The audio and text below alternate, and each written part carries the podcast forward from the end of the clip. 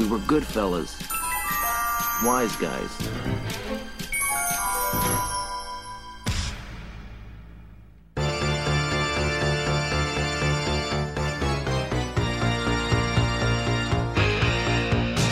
Olá, medrosos! Aqui é o Sr. Jones e esse programa não serve de nada para Matt Murdock. Por quê? Demolidor? Porque ele é um homem sem medo. Nossa, puta. Legal, gostei. É, Ornou. Tá bom. obrigado, Tá bom. obrigado. Tá bom. Tá A bom. gente tá melhorando com o tempo. Não, não tá. Mas às vezes. Até um relógio quebrado tá certo duas vezes ao dia, cara. Não se preocupe. pois é, obrigado pelo elogio. Olá, galera. Aqui é a Senhora Pira. E quem vive com medo de morrer, morre sem saber como viver. Caralho? Porra, Isso aí vai pro hein? stories no Instagram. Ai, vai parecer que eu sou coach, porém não, gente. Eu, tipo, Eu ia perguntar se é psicóloga Não. mesmo ou coach. Eu- peguei da frase motivacionais aqui, mas porém não sou coach. Adiciona aí na lista de perguntas qual que é a diferença entre psicólogo e coach, porque aparentemente tá, tá a mesma coisa. tá parecido, né? Bom, olá pessoal, aqui é o Vi. Ah, não tem umas frases de efeitos tão bonitas quanto os demais aí, que eu achei sensacional. Mas tem uma aqui que eu acho bem legal, que eu gostaria de dividir aí. Os homens agem sobre o mundo, modificam-no e são, por sua vez, modificados pelas consequências das suas próprias ações.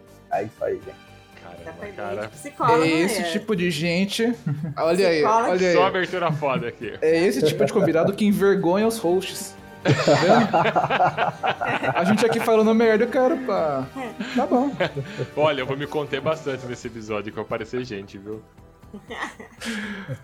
E aí, pessoas, aqui é o Senhor Mistério e mais uma vez o Senhor G me deixou na mão. Ô, louco, mas por quê? De novo, eu fui lá, Senhor G, a gente vai gravar um episódio sobre medos. Manda uma pergunta, que manda uma pergunta, e ele, ah, vai mandar pergunta. Mando porra nenhuma. Dia seguinte, Senhor G, manda pergunta, mandou porra nenhuma. Hoje eu falei com ele, Senhor G, vai mandar pergunta ou não? Eu vou ler o que ele me mandou. O filho da puta nem gravou um áudio. nem gravou um áudio. Ele só escreveu o seguinte: olha só. Eu falei, senhor G, manda uma pergunta pra senhora Pira responder. Quero perguntar se ela sente medo de perder o marido tão perfeito.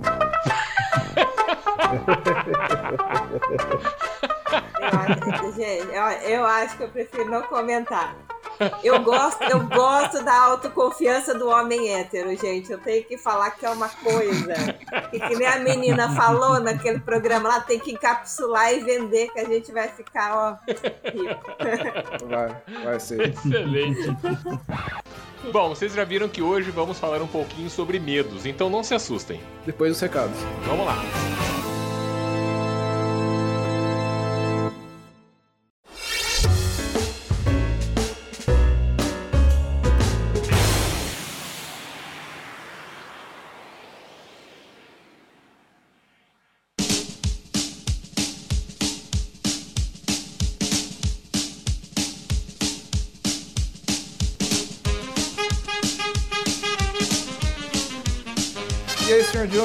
Mais uma semana, mais um episódio, hein?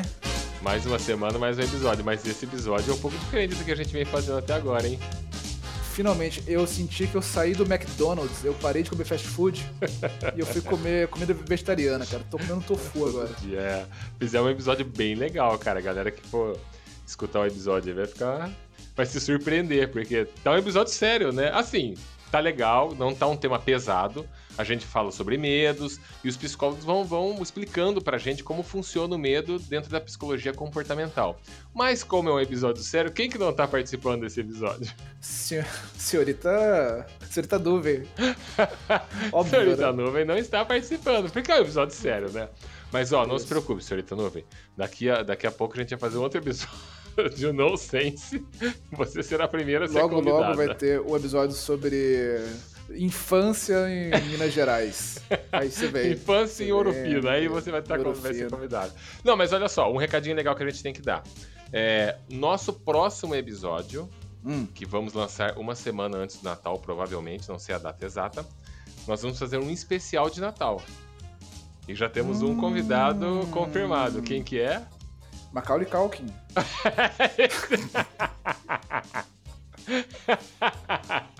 Esse Não mesmo. é ele, não? Como É- Kevin é ele, né? McAllister, né? É isso aí. Como é Kevin isso. McAllister, exatamente, É cara. É, não, nós temos a Senhora Nuvem, ela vai participar Ah. disso. E não é um episódio zoeiro, é um, é um especial de Natal. Especial de Natal, Então a é. gente vai colocar num episódio que não é só maluquice, entendeu? Natal é sério, né, senhor, senhor, senhor Ah, Jones? sim, Natal é coisa séria, É. né, cara? Papai Noel não, É é, sério. tá de brincadeira, né? É. Lembrando que O- o- Natal não tem nada a ver com o nascimento de Cristo, né? Pelo jeito. Hoje em Não, dia. Papai Noel é é, só sobre um Papai velho Noel. que anda por aí com as, com as bolas nas costas, falando com com um criancinhas. saco nas costas. Com...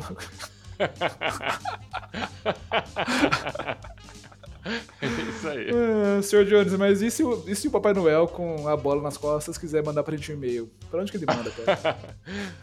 Papai Noel, se você quiser mandar pra gente uma cartinha, inversão de valores aí, né? Porque geralmente era a gente que mandava pra ele, né? Mas agora, Não, se você agora quiser é mandar pra gente, Papai Noel, uma cartinha pedindo um episódio especial, querendo que a gente faça um episódio sobre o coelhinho da Páscoa, a gente pode fazer. Isso. Você manda pra contato wiseguys@gmail.com. Joia. E senhor Noel, se identifique, manda seu nome, idade, cidade, profissão. Se você não, sabe, não quiser, não- né, Não sabe a idade, né? Mas a gente sabe que é Polo Norte, né? Que ele, que ele mora, não é? pode ser. Sempre Profissão, um Papai filme- Noel. Tinha um filme que eu ouvia na, minha infância que era, era sobre uma empresa petroleira que queria furar lá no Polo Norte e o Papai Noel tinha que lidar com a situação, cara. É óbvio, né? Papai não é Eu queria muito saber qual, qual era o filme. Que era, era um filme legal que mostrava lá os elfos e as cenas. Eu nunca soube qual era o nome do filme, cara. É, Naquela época, sei, naquela época filme, filme não tinha nome, era só um filme que passava É, ele passava, era uma surpresa na TV. Nossa, vai passar um filme que eu nunca ouvi Isso, falar. E aí, quando para de passar, se perde como lágrimas na chuva. Nossa, ó, Blade Runner. Hum. É, mas, o senhor Mistério, e se um duende, um elfo, quiser mandar um recadinho no nosso Insta, ele faz como?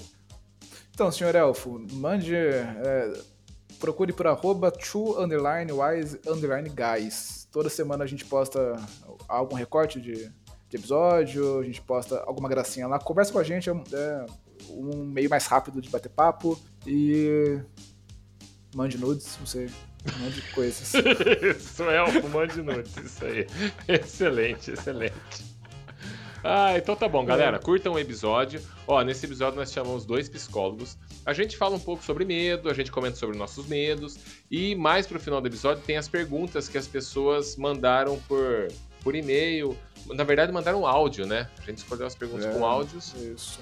Pra ler. Vocês vão ouvir os áudios aí. E, na verdade, quem respondeu foi a senhora Pira, porque o, o Vini, que é o outro participante, o outro psicólogo, ele foi até metade do episódio, que ele tinha um compromisso e ele não pôde continuar. Às vezes você começa a se explicar, você começa a girar, cara. Eu fico aqui olhando. Aonde que ele vai? Ele vai explicar duas vezes no recado a mesma história, daí vai chegar pra pessoa depois ouvir o programa e eu entender o que ele falou no recado. Você é já isso? percebeu isso? Não, é, eu falo isso? Você faz isso. Mas eu, o que, que eu tô falando que tá repetido? Tudo isso que você, você falou faz dois minutos. Eu falei? Você falou, juro pra você, cara. Escu- Escuta aí, escuta Eu aí. falei que o Vini saiu no meio do episódio? Ah, não, isso, isso não falou, mas que, que tinha leitura, que tinha pergunta e resposta, que tinha dois psicólogos comportamental. Eu, Não, mas eu não falei que tinha gente, pergunta também, não. Você falou, tá maluco? Você tá Você maluco, seu falou, tem certeza, não falou? Eu vou voltar aqui, o áudio, e você vai ouvir que eu não falei que tinha perguntas no final e que o Vini saiu no meio do episódio. E aí, Sr. Jones? Mais uma semana, mais um episódio, hein? Mais uma semana, mais um episódio. Mas esse episódio é um pouco diferente do que a gente vem fazendo até agora, hein? Finalmente, eu senti que eu saí do McDonald's, eu parei de comer fast food e eu fui comer comida vegetariana, cara. Tô comendo tofu agora. É, fizemos um episódio bem legal, cara. A galera que for escutar o episódio vai ficar. Vai se surpreender, porque tá um episódio sério, né? Assim, tá legal, não tá um tema pesado. A gente fala sobre medos e os psicólogos vão, vão explicando pra gente como funciona o medo dentro da psicologia comportamental. Mas como é um episódio sério, quem que não tá participando desse episódio? Senhor, senhorita. Senhorita Duver. Áudio não encontrado. Você está maluco, senhor mistério.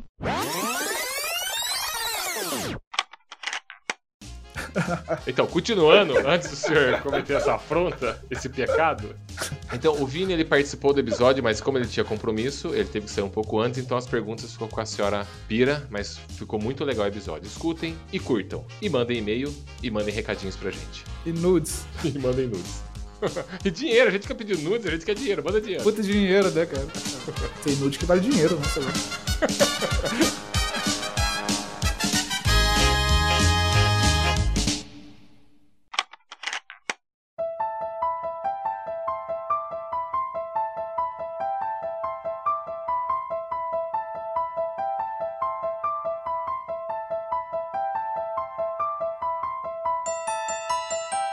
Medos. Acho que é algo que todo mundo tem, tirando o Matt Murdock, né? Como eu já falei.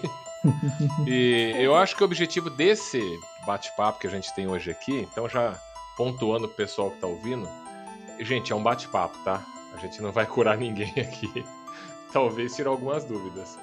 Gente- quando eu falo a gente, são os psicólogos convidados aqui, tá? A senhora Pira e o Vini. Porque eu e o Sr. Mistério vão só tumultuar. E vamos tentar, eh, me corrijam psicólogos se eu, se eu tiver errado. Vamos tentar falar um pouco mais do medo que está na mente da pessoa e não no medo biológico. Não que o medo causa biologicamente no corpo, é, como descarga de adrenalina e tudo mais, que o medo é importante para a sobrevivência, se não fosse o medo. Pode ser também. Hoje, ser até, também. até hoje, o ser humano não estaria aí evoluindo. Então, acho que, acho, acho que é a parte mais interna do medo, que às vezes é o medo intangível, né? Aliás, acho que eu já até perguntaria isso. Existe um medo intangível que você tem medo e não sabe o porquê você tá com medo daquilo? Ô, Vini, eu Opa. conto ou você conta que somos psicólogos comportamentais e não acreditamos na mente. Então vai Ai, ser que bom que difícil você também é falar. comportamental. Ai, que bom. Vai ser difícil falarmos de medos internos, de processos mentais, porque nem acreditamos na mente. Exato, já começa errado o pressuposto. Já. É, já começou errado? Já Sim, comecei tumultuando, então? Já, já começou a perguntar coisa que não existe, mas tudo bem. Polêmicas à parte. Então vamos lá, o que seria então o medo comportamental? Aliás, antes do medo comportamental, o que seria a, a vertente da psicologia comportamental? Acho que uma descrição do que seria seria uma descrição muito extensa.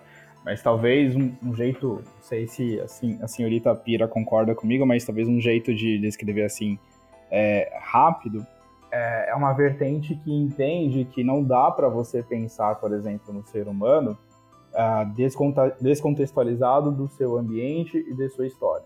Então todo o repertório, seja ele manifesto, seja sentimento, seja emoção, seja pensamento, tudo isso que completa ou que configura é, um indivíduo humano, ele é formado a partir é, da interação desse indivíduo com o ambiente no qual ele está, né, social, físico, Uhum.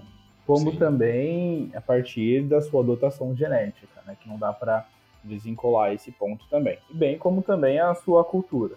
né. Então, dentro da vertente comportamental, né, da análise do comportamento, a gente parte desse pressuposto que o ser humano ele é fruto de uma interação e que, portanto, ele deve ser compreendido, né, é, analisando quais são essas interações, quais são essas relações que ele estabeleceu.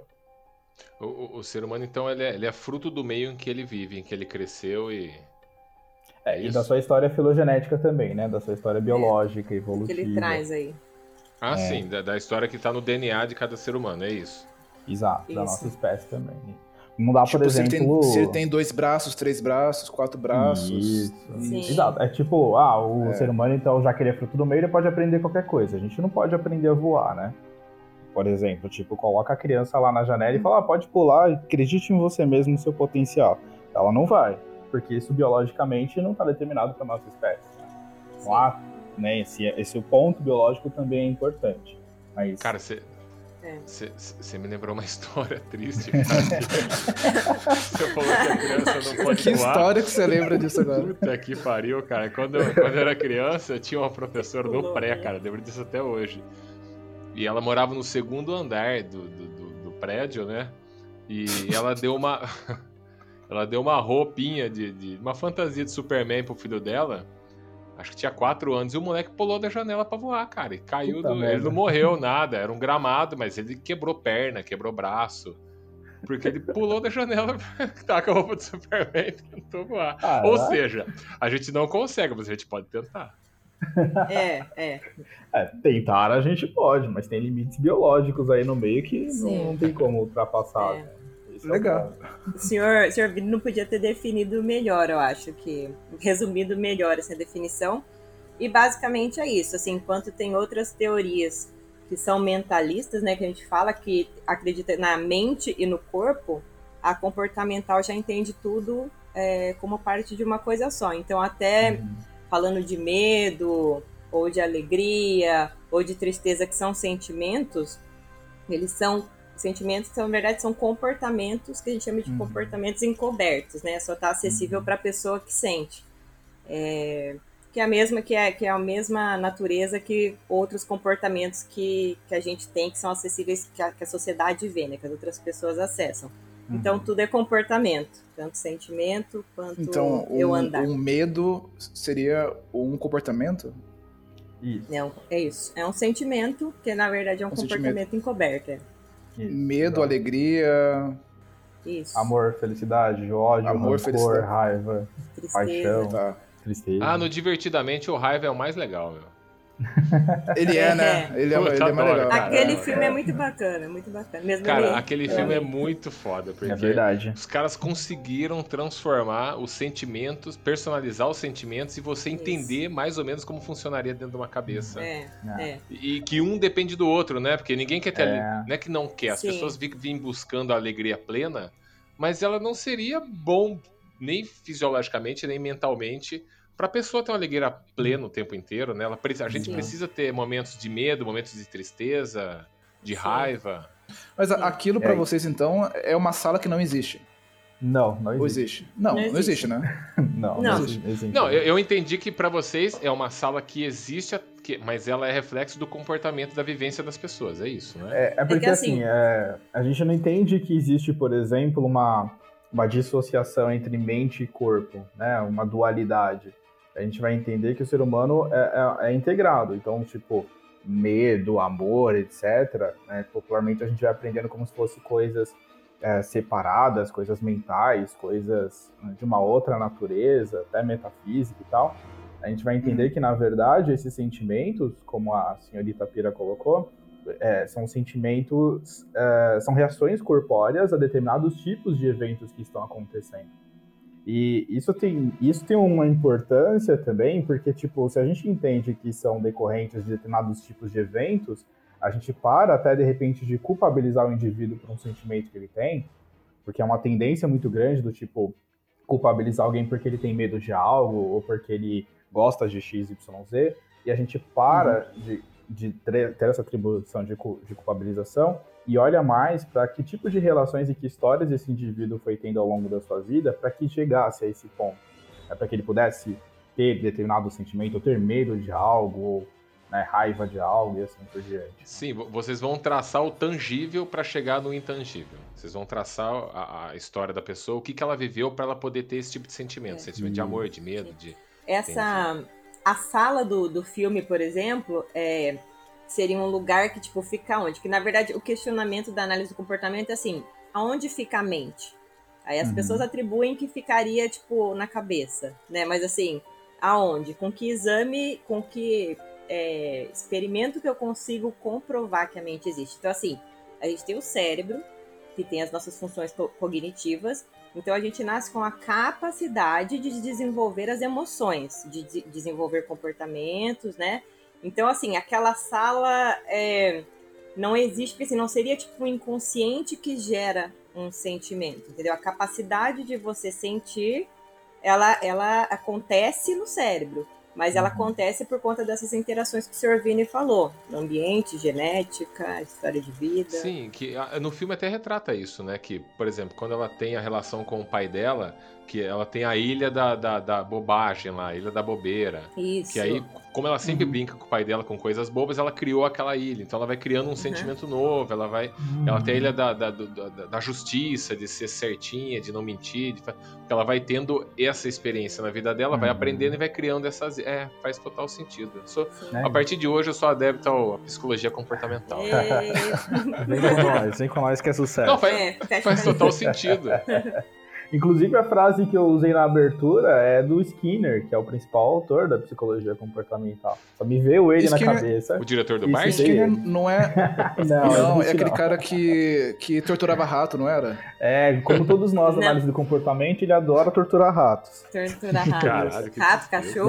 Não, gente, não é assim não, não é bem assim. Não é, gente. Não, ele só dá, dá choque nos ratos que fazem bobagem e dá, um que, e dá queijo pros outros. Não, É, em, de- então em defe- em defesa, não eram choques, não era, um- era um choque, ele eletro- eletrocutava o animal, Exato, né? Era, era um coisa- pequeno, era um pequeno É. incômodo, entendeu? Uma coisinha ali, um Entendi. toquinho É um incômodo. incômodo. E olha, Igual aí- o policial faz pra conter uma multidão enfurecida com um cacetete elétrico. É um É, pequeno é só um pequeno incômodo incômodo. Se não sair sangue, o critério é não sair sangue. que o nego cai no chão e fica. Solta um no chão e fica taser em cima do. É, um taser. É um pequeno incômodo que paralisa o cara por meia hora, mas. Pequeno incômodo. Mas pegando, pegando Então, esse, esse ah. gancho que a, que a Cirita Pira colocou, esse- esses experimentos com animais, é claro que hoje tem milhões de outras alternativas, tanto que pelo código de ética de pesquisa com animais no Brasil, você para você conseguir fazer um procedimento, você tem que provar por milhões de vias que de fato aquele procedimento é importante e que nenhuma outra forma é, de experimentação é possível, somente com, né, se você conseguir provar, aí você tem autorização. E, e Ah, alguns desses experimentos, por exemplo, mostram, sei lá, alguns dados interessantes com estímulos semelhantes a choques e super moderados. Por exemplo, é, se você dá um choquezinho muito Mega Blaster leve no rato, ele, tipo, aquele suficiente só pra ele dar um pulinho ou, tipo, só virar a pata, assim, do tipo, né, foi essa que aconteceu aqui? E voltar à vida dele. Se você faz isso, só que de forma constante, crônica, por muito tempo, ou seja, são choques moderados, porém crônicos, um efeito que você observa depois lá na frente, na vida desse ratinho, é que, sei lá, se no início ele adorava, por exemplo, água com açúcar, ele perde interesse por água com açúcar. Ele vai perdendo interesse por uma coisa que era muito importante para ele. E olha só, ele não passou por nenhum trauma, ele não passou por um evento aversivo forte, ele teve uma constância de estimulações aversivas. E isso foi suficiente para, por exemplo, reduzir o humor e fazer com que ele perdesse interesse em coisas que ele adorava. É, esse é um experimento que ajuda a gente a entender, por exemplo, coisas na vida humana. A gente não precisa passar por um grande trauma. Pode passar por eventos aversivos moderados cotidianos e isso ser o suficiente para desenvolver um quadro, como, por exemplo, uma, uma depressão. E eu acho que todos nós passamos por esses eventos aversivos moderados crônicos. Né? Todos nós, é, sei lá, tem que pegar ônibus lotado, tem contas para pagar, tem que lidar com pressões sociais, tem que lidar com desempenhos. Nada disso são traumas, mas são crônicos, ocorrem o tempo inteiro. Chega uma hora que a gente vai desanimando, vai perdendo interesse em coisas que a gente adorava, Vai perdendo a interesse. gente vai ficando mais ansiosos. Mas no caso do rato, é, ele só perde interesse, mas isso não se torna um medo pra ele. ele. Ele não associa, tipo, ah, se eu for pegar água, eu vou tomar outro choquinho, Uhum. então eu tenho medo de pegar. Não é um medo, ele só foi perdendo interesse. Ele não- Ele não tem medo daquilo, mas ele não tem mais vontade de ir atrás, é isso. Isso. Mas em outros experimentos a gente pode levar o ratinho a sentir medo. É. Ah, sim. Em diferentes, diferentes programas dá para levar a esse ponto também. Principalmente se apresentar Felícia pra ele, né? o Pink e É. o cérebro tinham medo. Nossa, você foi tá longe agora. Tava, tava um nível. Tava um nível Tá, é. comer. De Gente, repente, Eu tô uma. aqui sempre pra puxar pra baixo, hein? Contem comigo, eu tô aqui pra isso. Eu gostei da Nossa. ligação. Eu demorei 3 segundos pra sair da, da academia e ir pro Pink Cérebro aqui.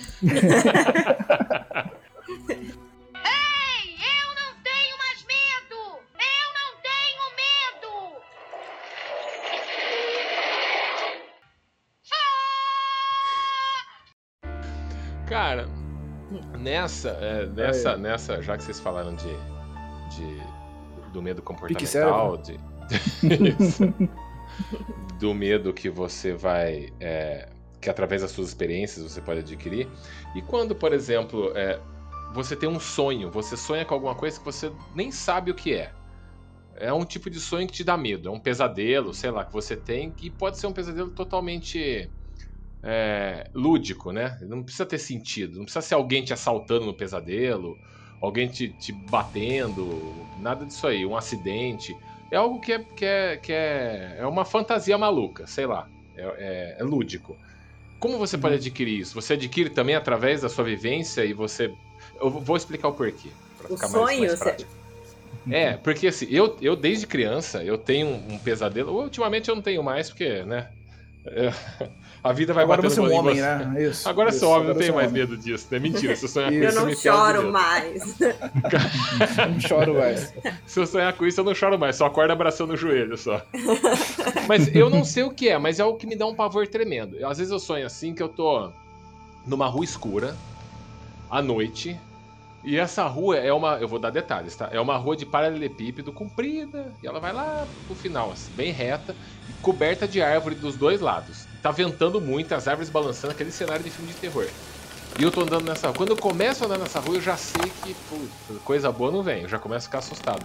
E lá no final dessa rua tem um ponto de luz laranja. E esse ponto de luz laranja, eu começo a escutar uma música. Sabe aquelas músicas de carrossel? Aqueles cavalinhos girando no carrossel e tocando aquela música de carrossel. Eu fico escutando essa música. E esse ponto vai crescendo, crescendo. E é um carrossel. Que tá no meio da rua. Ele vem girando com aqueles cavalos medonhos, com aquela cara esquisita. E ele vem girando na minha direção. Eu fico cagado. Eu fico, caralho, que porra é? Eu viro e saio correndo. E, e cada vez que eu olho pra trás, a música tá mais alta e o carrossel tá chegando pra mim. E quando ele chega bem perto, eu acordo. Desesperado. Faz tempo que eu não sonho com isso. Mas quando eu era criança, É eu o sonhava- It, né?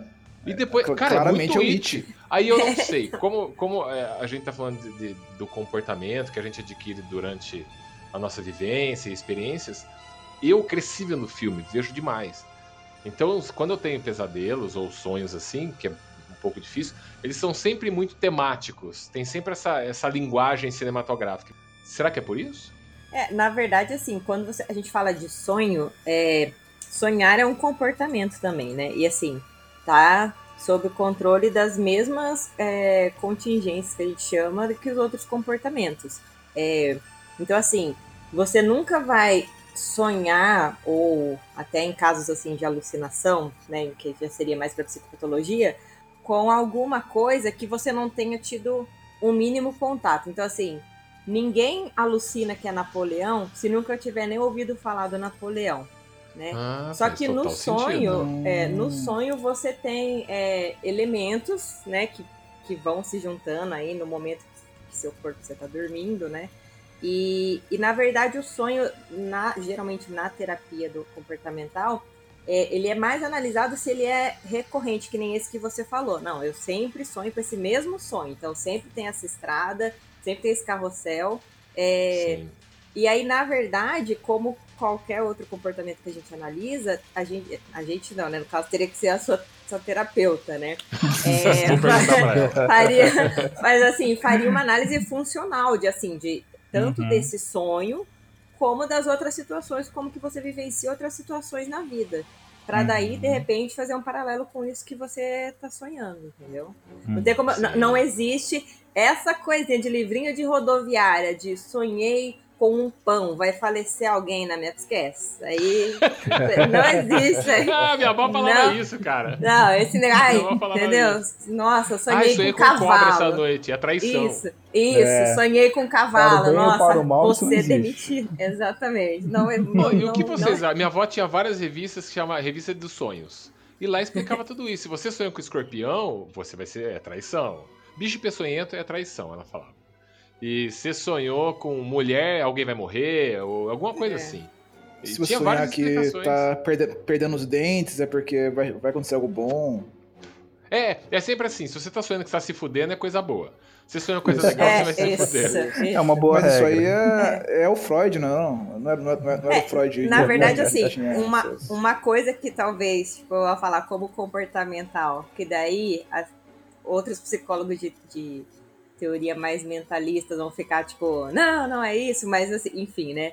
É que assim, quando você fala de mente ou de coisas que, nossa, sonhei, sonho, o que será que é sonho?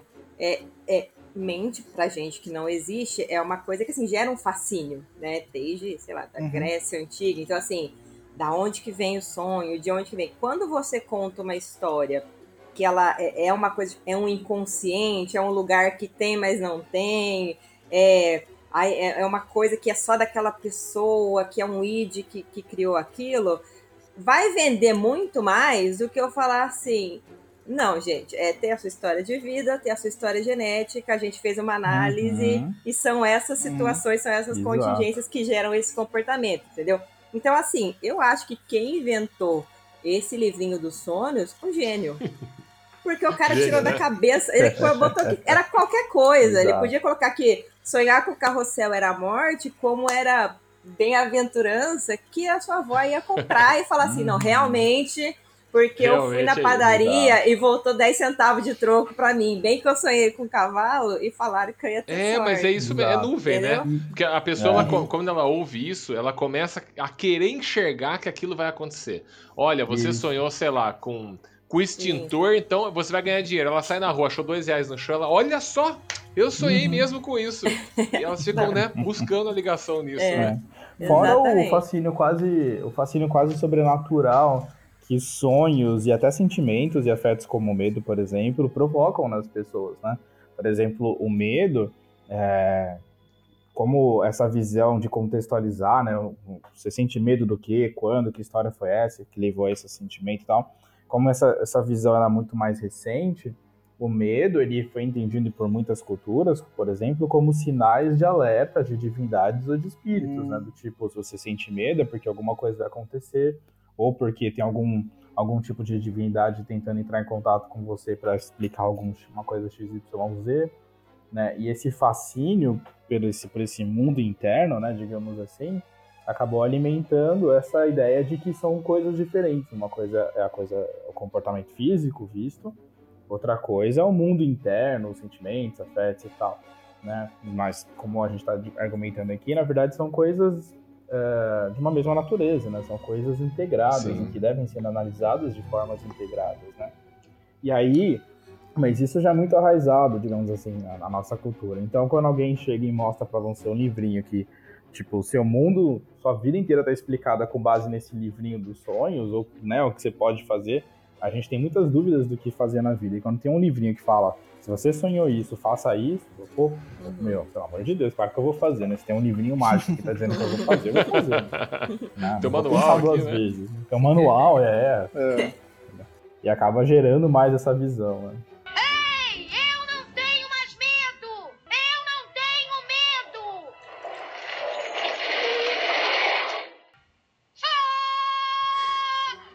Nessa, nessa direção, então, de que medo é um, é um comportamento, é aprendido e não, não necessariamente tem significado metafísico, Uhum. ah, qual é a diferença de medo e preconceito?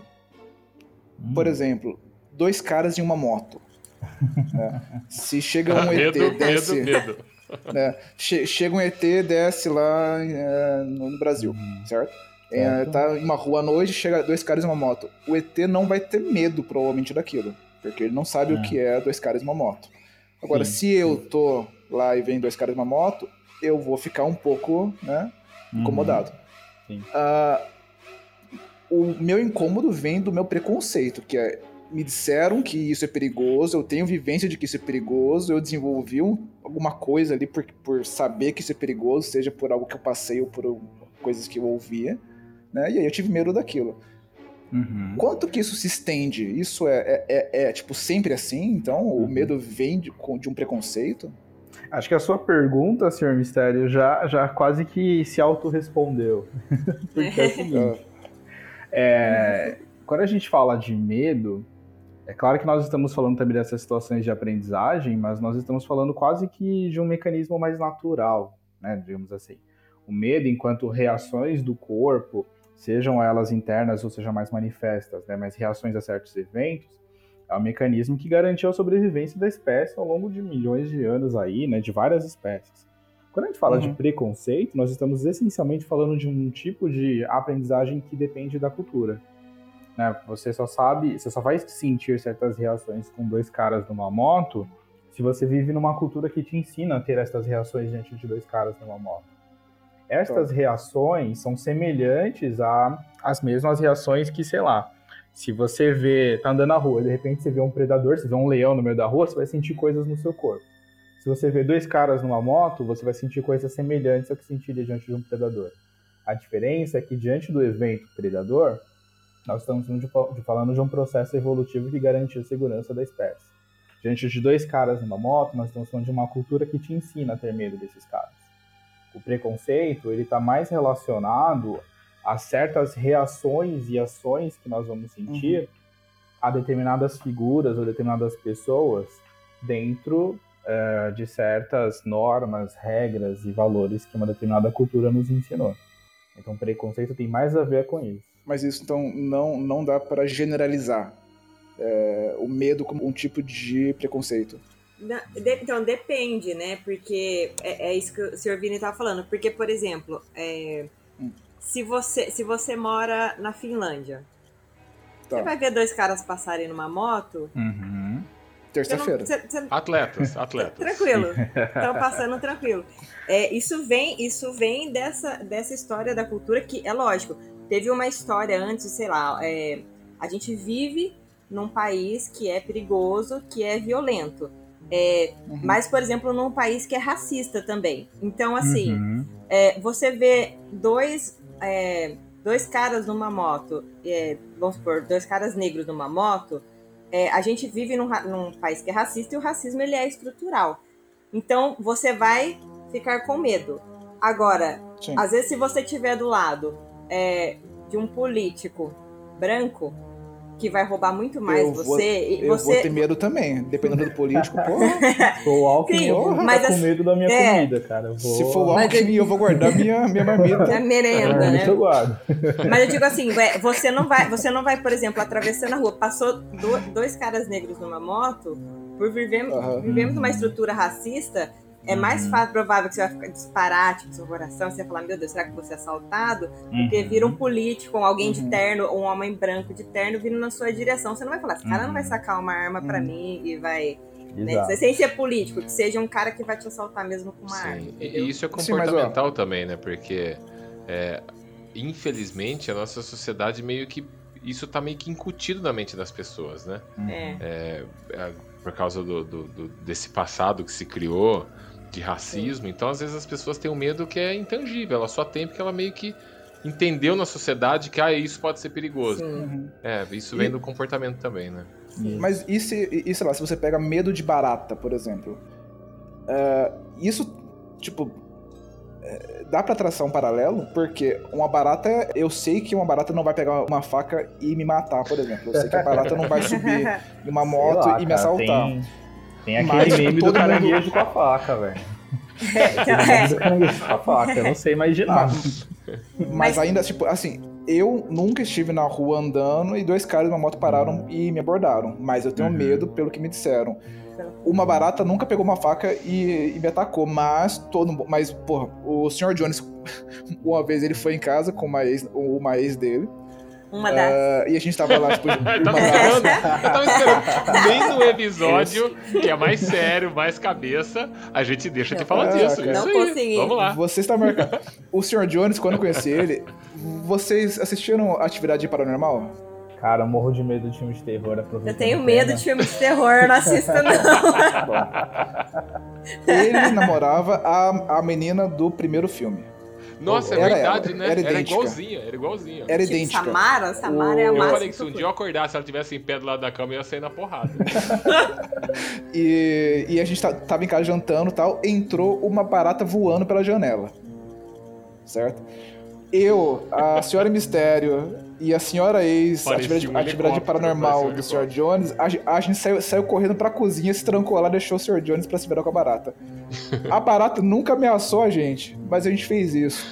É por um pre- Pode ter sido por um preconceito, sei lá, entende? Por esse comportamento que a gente aprendeu dos outros, todo mundo reagiu na barata dessa maneira, a gente também reagiu dessa maneira e sentiu É, dessa tem- mesma maneira? Provavelmente é Dá a ver- pra traçar esse paralelo? Ó, em, em cima dessa pergunta, eu vou só complementar uma coisa que acho que se encaixa aí. Porque eh, aí eu também queria que vocês falassem um pouco sobre se, se tem diferença entre medo e fobia.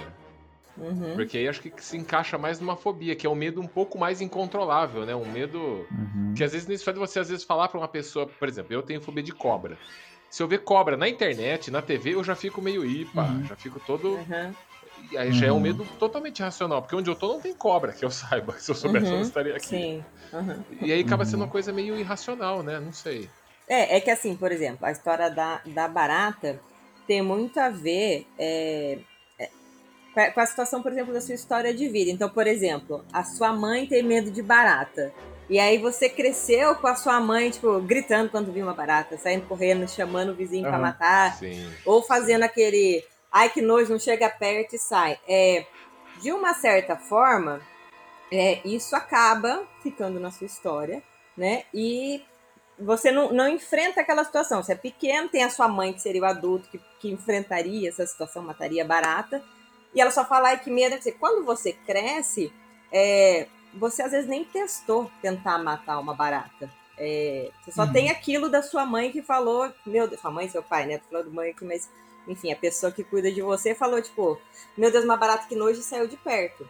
Então, isso é Uhum. uma coisa que você pode ter, ter desenvolvido medo de barata por ter tido isso na sua história de vida. Você aprendeu com alguém. a- Você aprendeu com assim. alguém. Então, É, assim, é. pode ser que uma hora você. eu- E assim, é engraçado porque assim, eu já passei exatamente por essa situação de, sei lá, Você tem né, medo de barata- barata também? Eu não tenho. Eu não tenho medo de barata. Mas por quê? Eu sempre, sempre, qualquer lugar que eu tava, sei lá, era criança, daí, tipo, apareceu uma barata. Geralmente, com as pessoas que eu tava, tipo, ah, é uma barata que noite, não sei o que, todo mundo meio assim, e, tipo, saía, ia uma pessoa lá e matava a barata. Mas a maioria, ai, que medo. Minha mãe não gostava de barata, não era um super medo tal. Mas um dia apareceu uma barata, eu tava junto com meu avô. Eu fiz, nossa, uma barata, meu avô jogou chinelo pra mim e falou assim, pisa em cima dela. E eu fui lá e pisei. E, tipo, acabou. Se aparecer uma barata na minha frente, eu vou bater com o chinelo, nem que seja segurando na mão o chinelo. Tipo, não tenho. Sabe porque tem gente que tem medo, tipo, ah, vou bater e aí ela vai voar, então. Tipo, foi uma coisa que pra mim, tipo, eu consegui enfrentar esse medo, que não era tanto também, porque daí é diferente de uma fobia, que às vezes a Sim. pessoa não consegue nem ver escrito o nome, não consegue ver o desenho, não consegue, né? Diferente. Então eu consegui enfrentar essa situação, entendeu? É, Aí eu não- morro de então- medo de barata, então eu não posso me colocar nessa categoria. Mas eu Não, tem gente que tem- plenamente. Tem gente que tem uma fobia incontrolável. Você falou de, de barata, eu lembrei Tem. de uma outra história. Minha avó, minha avó ela tinha pavor de barata. Se ela visse barata, ela largava tudo. E saia Aham. correndo. Ela não matava, ela corria pro lado oposto da barata. E um dia, tinha uma amiga dela. E, e- e as pessoas que não gostam de barata, elas se unem, né? E É. ela tinha uma vizinha que era amiga dela, Dona Lourdes. E um dia ela apareceu com o braço quebrado lá em casa. Aí, Foi, foi a Olha barata? isso. olha, Caralho. é, você falou Aí. que a barata não sobe na moto, não, Aí, ó, não tá vai assaltar, ela faz coisa pior, cara. Barata Pega a faquinha do caranguejo. Você não. É, a barata. é, A, a, a dona a barata. A, A dona barata. Lourdes chegou em casa, aí minha avó falou assim: dona Nossa, o barata. que aconteceu? Ela falou: Ai, quebrei o braço. Ela falou: Por quê? Ela falou: Eu tava no quintal lavando roupa no tanque. Eis que aparece a barata ali, a hora que eu tava lavando roupa. Ela desesperou a- tão fodamente que, tipo, ela não tinha pra onde sair. O tanque ficava no, no final do quintal, você não tinha pra onde ela correr. E a barata foi pra Uhum. direção dela, ela subiu no tanque. ela- uma senhora de, sei lá, 60 e poucos anos, quase 70 anos, subiu no tanque, o tanque quebrou e ela caiu do Puta tanque. que E ela caiu do tanque, mas Ah, a adrenalina dela estava tão alta que ela caiu, rolou com o tanque em cima dela, saiu do tanque, debaixo do tanque, saiu correndo pra fugir da barata, porque mesmo depois de tudo isso, a barata ainda tava lá, né? Ela saiu correndo e Lógico. depois ela começou a sentir dor no braço. Depois, ela- na hora ela não tava sentindo. Quer dizer, a adrenalina dela devia estar muito alta. E Sim. aí ela foi no médico e viu que quebrou o braço porque uma barata apareceu no Meu no tanque, Deus. cara. cara. É uma fobia incontrolável isso. É. É, É. fobia, inclusive, é, é caracterizada por episódios como esses. Claro, não Sim. necessariamente as pessoas vão subir no É, isso e quebrar isso o que braço. perguntar. claro. Isso, Mas- isso perguntar, fobia Mas- e medo é a mesma coisa? São, são Mais ou sinônimos? menos. As Mais ou reações às vezes são até semelhantes, mas geralmente as fobias elas são mais classificadas assim por uma intensidade muito maior das reações fisiológicas, por aumento da frequência de alguns tipos de comportamento, por exemplo, correr, é, evitar, fugir, se esconder e tal, e a diminuição intensa de outros comportamentos, né? O expor-se, o falar, o Tipo a coragem, né? Oi? Tipo a coragem, né? É, a coragem, exa- exatamente. Então a fobia, ela, ela é- ela tem reações semelhantes né, ao medo, mas acho que a principal característica é a intensidade, tanto das reações fisiológicas sentidas, como também da frequência dos comportamentos. E gera também prejuízos significativos na vida da pessoa. Isso é um ponto importante também. Por exemplo, alguém que tem fobia social, quando ela está diante de, sei lá, três pessoas, quatro pessoas, ela começa a sentir uma, um- uma quantidade de reações no corpo que é muito forte, muito intensa, e aí diminui, por exemplo, ações como o falar, o aproximar, o pu- puxar assunto e tal, e aumenta ações como afastar-se, ficar isolado, ir para um outro lado, etc. E tal. É, por conta disso, isso acaba gerando um prejuízo muito nítido, né? As relações sociais dessa pessoa podem ser enfraquecidas, podem ser vínculos muito fracos, né, entre, entre ela e outras pessoas. Ela pode Aham. perder oportunidades, sei lá, acadêmicas, Exato, empregos, exato, lá, etc. exato. Então, o que gera também esse efeito de alteração significativa na vida e, e aí acaba entrando aí como um ponto importante a ser, é, sei lá, pensado como enquanto alvo de intervenção, né? Ma- Mas isso, mas isso tem como ser tratado, né? Eu, eu falo Sim. por mim porque, apesar do pessoal ver eu conversando aqui, hoje eu, eu já eu não tenho mais esse tipo de medo. Mas antes eu tinha medo de conversar com as pessoas, eu era muito tímido, tinha vergonha. E, e- e eu li um estudo anos atrás que fizeram um estudo do que as pessoas mais tinham medo. E por incrível que pareça, o medo da morte ficou em segundo lugar. Em primeiro Caramba. lugar ficou o medo de falar em público. Caramba. E, e- e eu lembro que eu trabalhei anos atrás numa lo- uma videolocadora. Então a gente tinha que indicar filme para as pessoas que chegavam, né? As pessoas chegavam lá, você perguntava, ô, e esse filme aqui? Ah, esse filme é legal. E aí você contava um pouquinho do filme pra pessoa, você batia um papo. E eu lembro que eu ficava no atendimento com outras pessoas. Quando entrava cliente, eu ia fazer qualquer outra coisa, arrumar CD na prateleira, arrumar para não ter contato com as pessoas. Eu Uhum. falei, cara, eu sei lá por que, que eu tinha medo disso. E eu Uhum. observava um amigo meu que entrou junto comigo. Esse cara era o Boa Praça. Ele conversava com todo mundo. As pessoas davam o telefone pra ele, chamavam ele pra ir no churrasco em casa. E todo mundo chegava na locadora pra falar com ele. Porque era o cara que conversava com todo mundo. E eu lembro que eu ficava observando aquilo. Eu falei, meu, eu preciso mudar esse comportamento meu. Eu- Por que eu tenho medo de falar com as pessoas?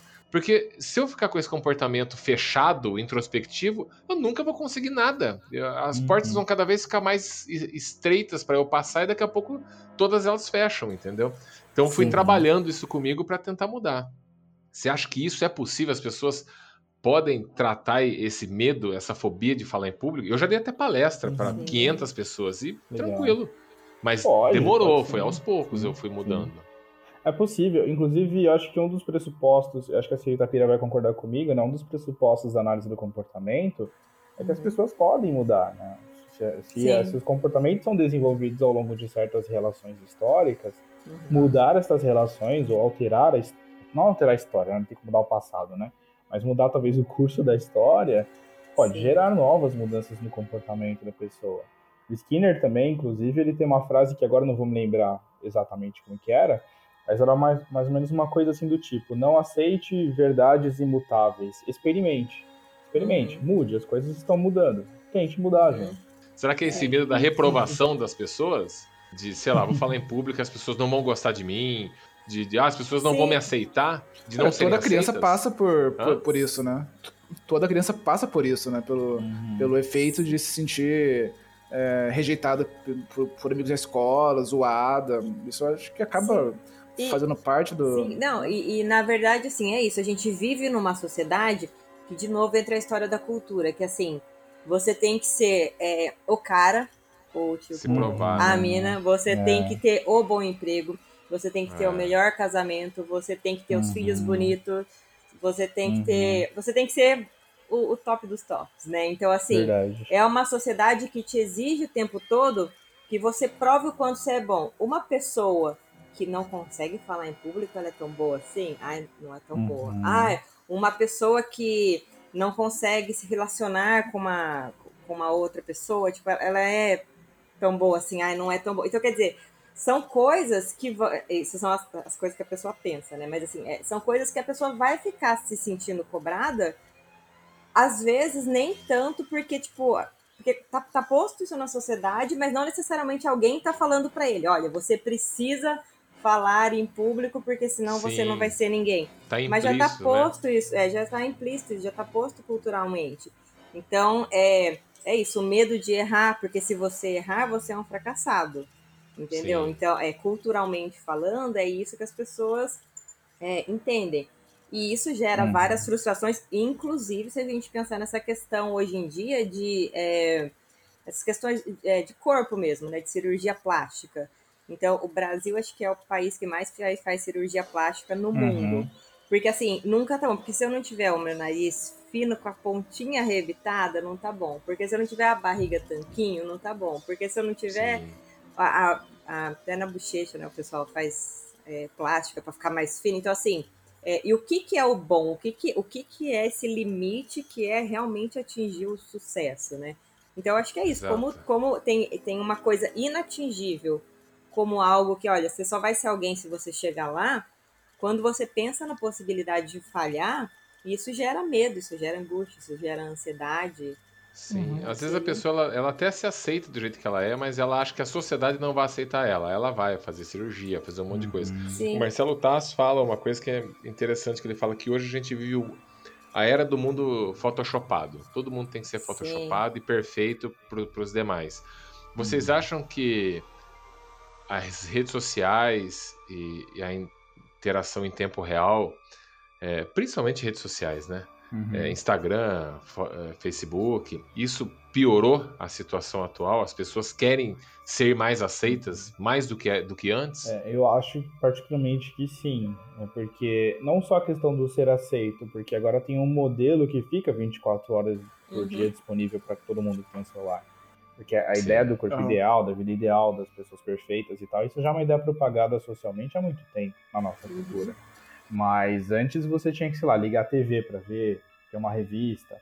Agora você E tem um é, celular ali que te é. mostra 24 horas por dia, né? E mais do que isso, você vê os vídeos da pessoa, você vê descrições da pessoa de uma vida que a gente sabe que, na verdade, por trás das câmeras não é bem assim, né? É uma vida muito Uhum. maquiada. Mas, querendo ou não, aquilo vira o modelo, aquilo vira o ideal de vida.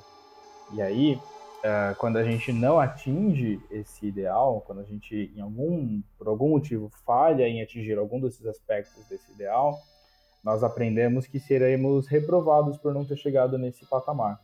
E aí Sim. começa todas as reações de ansiedade. Então, o tentar chegar nesse, nesse patamar se torna cada vez mais uma obsessão. Né? E aí vem ansiedades também do mesmo jeito. E mesmo que de repente, sei lá, se atinja um certo patamar X e tem a aprovação do outro, você tem medo de perder essa aprovação em algum momento. Então continua se engajando em uma série de ações e comportamentos para evitar perder, sei lá, a aparência, a aprovação, é, a atenção que o outro pode dar, né?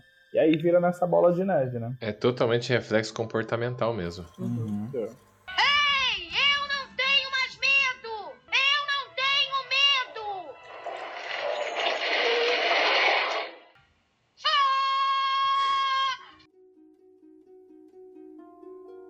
Vini, você precisa ir embora, cara? Ah, Cara, eu vou precisar, mano. Já é Precisa, né? tá É, muito foda, tá muito legal o bate-papo, cara. Pena. Ah, é uma pena. É, bom, quero agradecer então o convite, eu adorei a conversa, adorei o papo com vocês e queria deixar aqui então alguns contatos para divulgação, né? É, primeiro, eu queria divulgar aí três cursos que eu estou coordenando, cursos de pós-graduação na Faculdade Inspirar. Um é de análise aplicada do comportamento, o outro é de psicologia escolar e educacional e o outro é de ansiedade e depressão. Público-alvo psicólogos, médicos, educadores, é, menos de psicologia escolar, que tem que ser psicólogos e educadores propriamente dito. É, Uhum. As inscrições é só entrar lá no site da Faculdade Inspirar, procurar lá na unidade Vila Mariana, em São Paulo. São, são E- cursos online. São cursos presenciais, Ah, Porém, nesse início a gente vai fazer provavelmente na modalidade online, né? Porque está impossibilitado, não, não temos condições de voltar no Sim. presencial por enquanto. Né? Mas os cursos, a, a- ideia dos cursos é que eles sejam presenciais e assim que for possível a gente retomaria para o presencial. Né? Mas essa é a ideia do curso, né? Mas provavelmente nesse início a gente vai adaptá-lo para o modelo online mesmo, tá? E qualquer Uhum. coisa, qualquer contato, é, tem o meu Instagram, tá como ViniPDS. É, ou também tá como Vini de Souza. Galera, se vocês quiserem os contatos do Vini, vai estar tá, na descrição do episódio aí, tá? Dá uma olhadinha na descrição Isso. aí que tem os contatos dele certinho lá. Perfeito. Vini, brigadão pela, pela participação aí. Eu que agradeço, muito obrigado. E aguardo o próximo convite aí. Fechou, até a próxima. Grande abraço pra todo mundo. Abraço. Random Questions.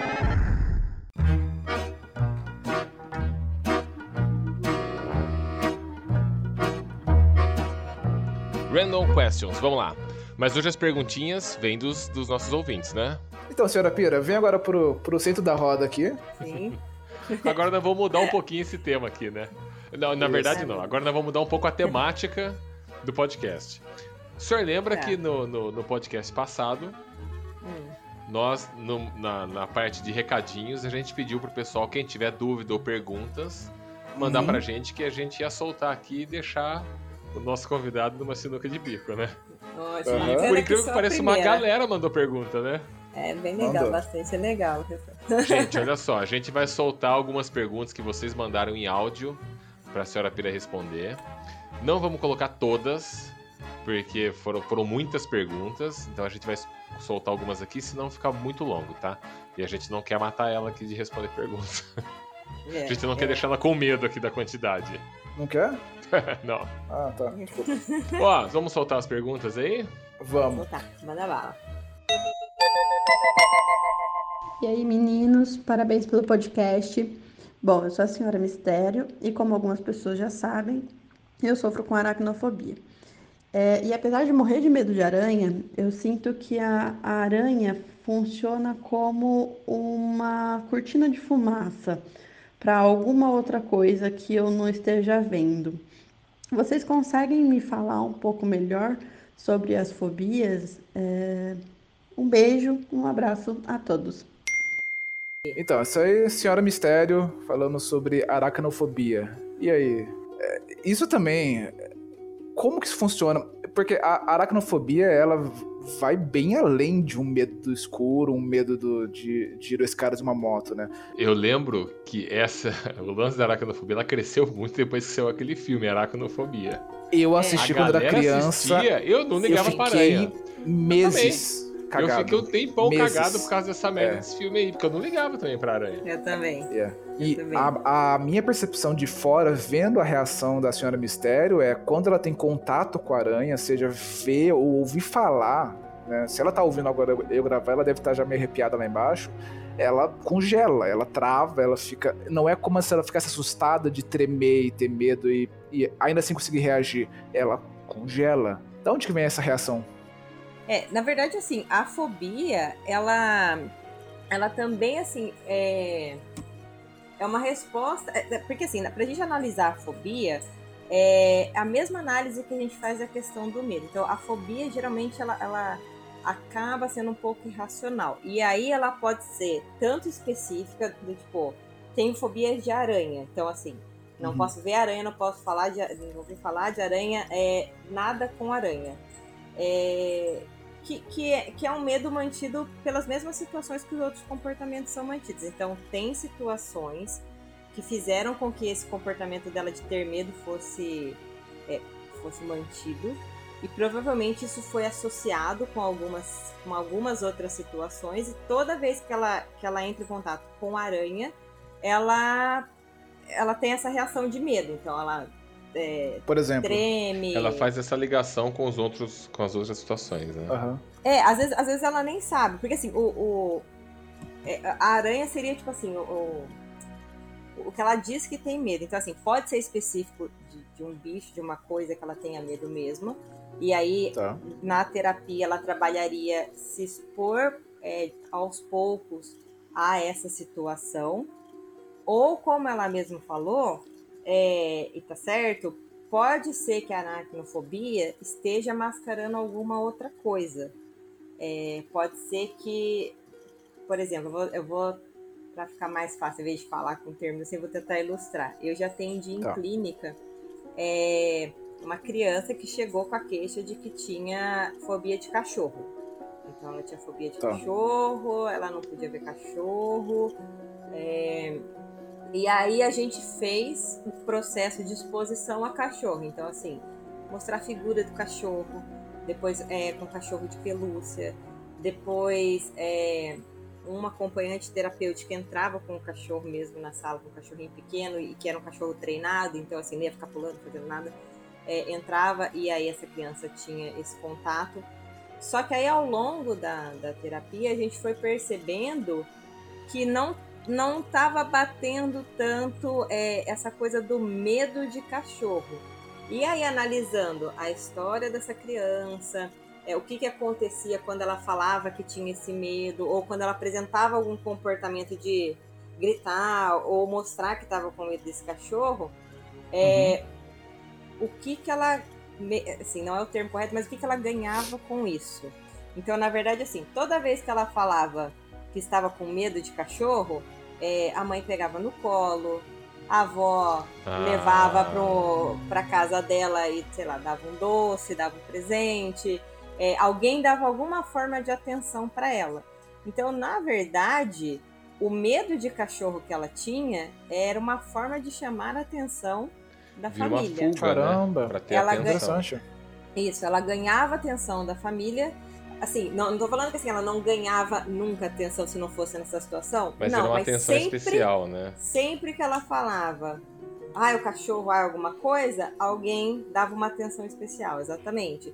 Então é por isso que tem que ser feita essa análise funcional do medo, porque assim, se for um medo específico de, de por exemplo, de aracnofobia, no caso de aranha mesmo, tem algumas técnicas para você ir dessensibilizando a pessoa a esse estímulo, e aí ela vai, ela vai entrando em contato com a situação de, opa, eu consegui ficar na frente de um desenho de aranha.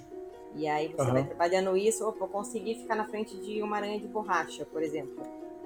Até chegar, sei lá, num aqueles aquários que ficam aranha, olha, consegui ficar do lado da- desse aquário com aranha e Aham. tá tudo bem, né?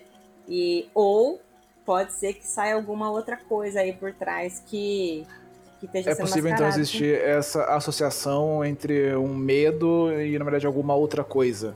Não Sim. necessariamente o objeto do medo é o que tá por trás daquela reação. Isso, exatamente. Legal. Exatamente. Caramba, interessante. Sim, sim. Interessante. Olá, meus queridões. Parabéns pelo podcast. Eu sou a Dona Chuva e meu medo é mais profissional. É, eu sou cientista e na minha carreira a gente tem que ficar sempre mostrando o que sabe e tendo toda essa pose de cientista, né? E às vezes a sensação que eu tenho é um medo de que vão me descobrir, vão descobrir que o que eu tô falando não tá certo, ou que eu não deveria estar naquele lugar. E eu sei que é um medo que muitas vezes é irreal, porque eu consigo listar de forma concreta as coisas que eu já fiz. Mas eu não consigo me livrar dessa sensação. E às vezes o medo chega a ser tanto que eu travo, não consigo falar com gente que eu deveria falar, ou alavancar minha carreira de algumas formas. Enfim, vocês têm alguma dica para lidar com esse medo, algum insight? Aceito qualquer coisa. Um grande beijo. É, eu acho que isso a gente falou sobre isso lá no meio do episódio, né?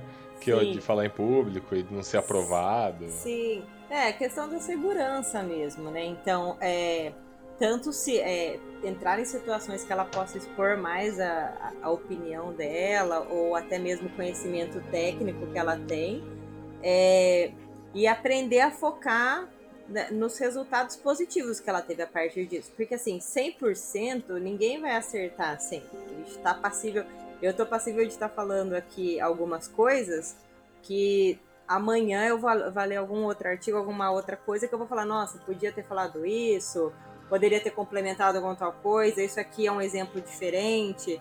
É, a gente. Tá, qualquer ser humano está passível de errar. Então, eu acho que seria trabalhar essa questão da autoconfiança, né, da segurança, se expor, da insegurança, se expor a essas situações de falar e acho que isso na terapia seria bacana de ser trabalhado, fazer terapia. Fica a dica, fica a dica aí. Fica a dica aí. É interessante, né? O, eu, eu, eu não sei se eu já comentei aqui no, no, no podcast, mas eu, eu sou também doutorando e isso é uma reclamação que é bem comum, sabe, entre meus colegas. Todo mundo sente é- essa sensação de ok, eu sou, eu sou doutor, eu sou doutorando, então eu sou mestre, eu sou bacharel, eu sou isso, eu sou aquilo. Ah, mas ainda assim eu, eu me sinto um bosta. Eu, eu não conheço ninguém que fale, tipo, é, porra, eu conversando com docentes que estão já na área há anos, décadas. Não conheço ninguém que fale, eu sou muito bom, eu sou muito bom no que eu faço. Eu sei tudo, tem que saber, eu sou autoridade, se eu disse é isso. Todo mundo, no fundo, sente que não é bem assim, é, é, é como- é bem isso que ela descreveu. É, eu sou uma farsa, estou prestes a ser descoberto. Uma hora alguém vai abrir a cortina e vai falar: Olha só, esse imbecil não sabe É uma nada. farsa. É, mas a gente comenta sobre isso no terceiro episódio, ó, a senhora Chuva. Aham. É. A gente fala isso, tá a Gabes com a gente, e ela fala, pô, às vezes eu tenho a sensação de que alguém vai me descobrir, porque eu tenho a impressão, ela fala assim, eu tenho a impressão que eu, que eu não sei tudo, que eu só li uns artigos aqui e ali, só li umas coisinhas, e uma hora parece que as pessoas vão saber. Como... Às vezes quando as pessoas me respeitam e falam, ó, ela sabe, eu falo, como? Eu não sei tudo isso, porque, sei lá, a gente tem essa insegurança e a gente se conhece, a gente sabe o que as qualidades que nós temos, mas nós também sabemos uh, o que nos falta, entendeu? Então acho que às vezes a gente pensa, será que as pessoas também estão vendo o que nos falta? E aí dá essa Sim. insegurança. Eu acho que é normal, Sim. é normal. Sim, sim. Até, até é, para quando o senhor Mistério falou, é, me convidou, né, para fazer esse podcast, eu falei, caramba, né? Tipo, eu, eu já me formei faz 10 anos, e aí eu tenho formação nessa área de análise de comportamento. Eu fiz minha especialização, que não terminei porque não entreguei meu TCC, mas assim, o resto tá tudo completo. E eu sempre, sempre participei de cursos dessa área e tudo. E na hora que ele falou, nossa, vai falar sobre medo, eu falei assim, nossa, será que eu vou dar conta mesmo? Então, assim, é normal, é natural a gente se questionar se vai dar conta de falar alguma coisa, se vai. gente- é- é isso. E eu acho que a gente vive, que nem eu falei já no começo também, a gente vive numa sociedade que acaba sendo muito punitiva quando a gente erra e pouco e reconhece talvez não tanto quanto deveria quando a gente acerta, né? Eu acho que tem, tem muito disso assim. Olá, aqui é a senhorita Nuvem. Obviamente, os meninos não me convidaram para participar desse programa, porque o assunto é sério, né, gente? Mas eu vou deixar aqui a minha pequena participação enviando uma pergunta sobre o medo. É, o medo é biológico?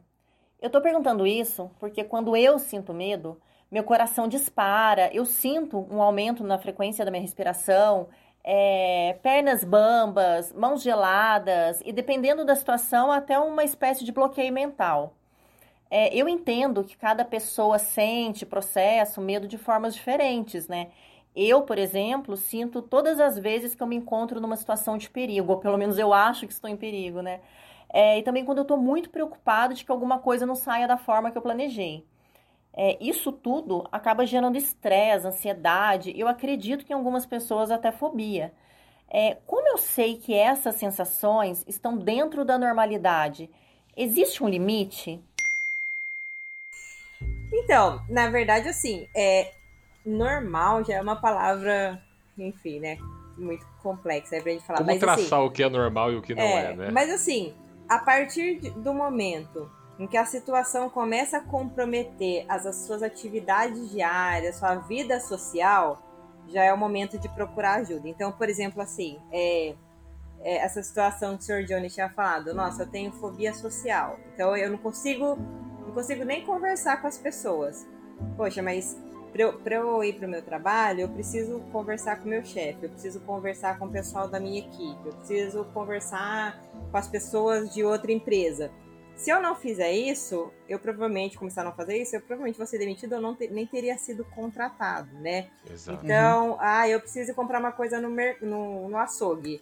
Ah, mas eu vou ter que falar com o açougueiro. Não, então eu não vou. Então eu não vou. Então, se eu começo a deixar de fazer situações que são diárias, assim, né? É, Eu trabalho é um pra momento- companhia elétrica e eu tenho medo de altura e não consigo subir na escada pra trocar o cabo do Isso, poste. isso. É o momento de procurar ajuda. Aí agora, por exemplo, ah, eu tenho. Nossa, eu tenho fobia de Yeti. Meu Deus, eu não posso ver um Homem das Neves que eu. Meu Deus, entendeu? Então, assim, Aham. no meu dia a dia. Do isso Drácula, não vai... eu tenho medo do Ex- Drácula. Isso, Tipo assim, no dia a dia, isso não vai comprometer é, o meu dia a- Até na, naquelas, naquele outro episódio que a gente falou de viagem. Eu tenho um negócio com, uma, com um manequim, com um boneco, assim, que não gosto. entendeu? Mas assim, ah, eu vou na loja e tipo, falo, meu Deus, seu manequim me olhando. Não, são situações específicas. Então, assim, não me Você atrapalha. fala isso porque você não trabalha na CIA, né? É, também, à noite, à noite, À sem noite, no aí- depósito, vou fechar a loja, só o depósito, manequim entendeu? no depósito. Mas assim, Isso. não é uma coisa que, por exemplo, hoje eu trabalho. Esse negócio do Homem das Neves também. Vai, se um dia eu for pro Himalaia, ficar passeando lá, talvez pode ser que eu precise trabalhar com isso. mas não é uma coisa que no momento eu procuraria ajuda. Agora, se está comprometendo é, o, o dia a dia, aí é hora de procurar ajuda. E acho que outra coisa que ela perguntou também, que a gente tinha falado também, é a questão de ser biológico. Então, sim, as, as sensações né, que a gente tem é, internas né, do que a gente chama de medo são biológicas, são selecionadas aí pela ao longo dos tempos, né, selecionadas aí seleção natural. Pela e seleção quando natural. ela fala, ah, eu, eu, eu sinto a mão gelada, eu sinto a minha perna bamba, também tem a ver com a parte biológica de que se o seu corpo vai se preparar para fugir ou para enfrentar, você vai precisar de mais sangue no, no coração, no centro do corpo, para você né, poder ah, Uhum. é, bombear mais sangue para o corpo, para você pra dilatar o pulmão. Então, por isso que dá essa sensação de mão gelada, da, da perna um pouco bamba, que é o seu corpo se preparando para fugir. Então, sim, tem esse componente biológico. Quem não tinha isso, o leão comeu, né? Quem não tinha isso, nós não A sabemos. seleção natural tomou conta de resolver isso. Quem viu o leão e falou assim, eu tô com a mão quentinha aqui, vou ficar. Tô de Aí boa. já não, já não... Não tá aqui pra contar a história. Olá a todos, parabéns mais uma vez pelo programa. Aqui é o Sr. Chorumi e a minha dúvida é o seguinte: a- atualmente na minha carreira eu fico dividido entre ter que lidar muito com o cliente e com o atendimento ao cliente, ter o sorriso no rosto e ter uma série de informações e critérios que são sigilosos e quando eu abrir a boca, se eu falar coisa errada ou se eu divulgar informação errada, dá um processo para mim ou para a empresa. Então eu sempre tenho medo de toda vez que eu vou abrir a boca de eu falar alguma coisa errada ou deixar escapar informação demais ou por outro lado não falar o suficiente e acabar ofendendo alguém ou, ou deixar as pessoas. Enfim, é uma situação social que eu ainda estou aprendendo a lidar e eu acho que eu fico muito inseguro e com medo de, de errar e de falar a coisa errada na hora errada. Tem alguma dica de como a gente faz para escolher melhor as palavras e, e se comunicar da, da maneira mais adequada? Ele tava chorando, perguntando, eu fiquei preocupada agora. Eu pensei que ele tava chorando. Tava tenso, né? Tava andando e tava cansado. Calma, senhor- Chorumi, calma, vamos conversar. Então, na verdade. Senta aqui, é- pega um café, Senta respira. aqui. Recupera o fôlego. Vamos lá. É- é- foi até interessante, porque quando o Sr. Mistério me falou dessa pergunta, eu fiquei em dúvida. Eu falei assim, o Sr. Churume, ele é advogado, ele é psicólogo, né?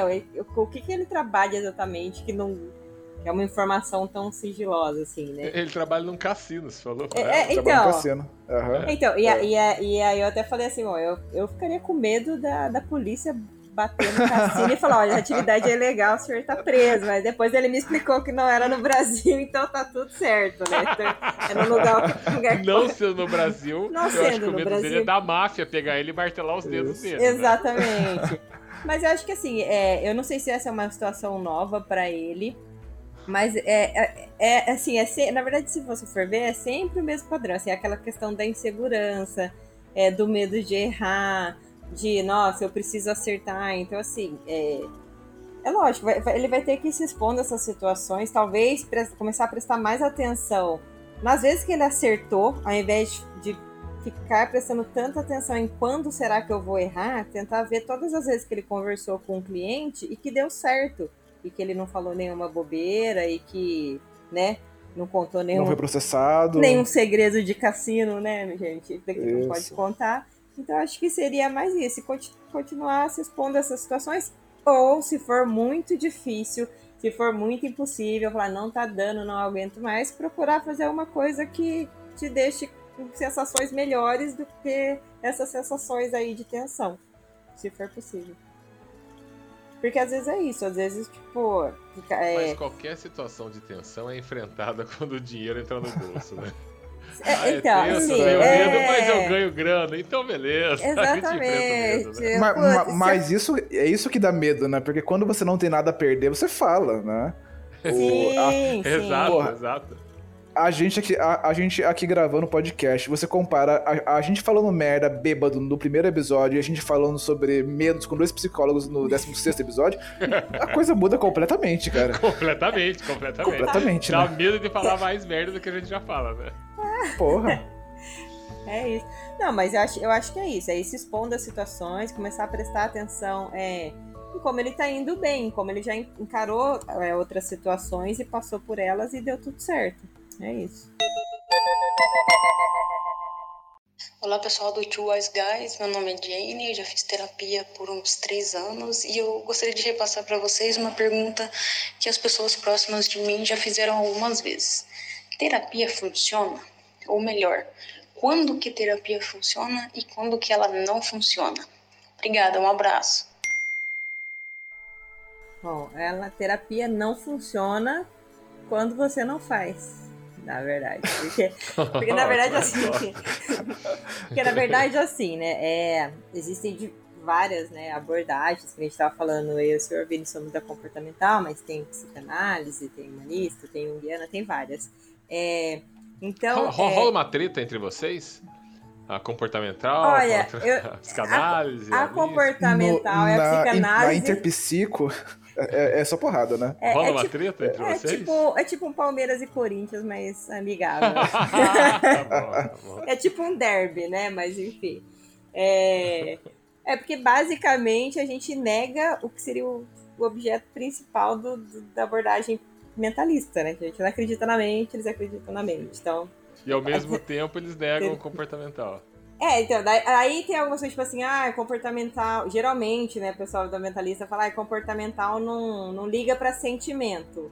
Como- porque como Uhum. eles têm essa ideia de uma coisa interna que surge de um inconsciente, o sentimento, eles falam, ah, comportamental é só o que a pessoa tá fazendo ali as ações, não liga pra sentimento. Na verdade, não. A gente minimaliza a só, situação. né? é, a gente só interpreta diferente. Mas no fim, todo mundo é amigo. E, voltando à questão da terapia, é, eu acho que assim, fazer terapia é saber que você vai passar por um processo que às vezes pode ser doloroso e que vai é, te tirar da- do, do lugar que você está. E tem gente que às vezes reclama do lugar que está, mas não dá conta Não de sair mexe. do lugar que está.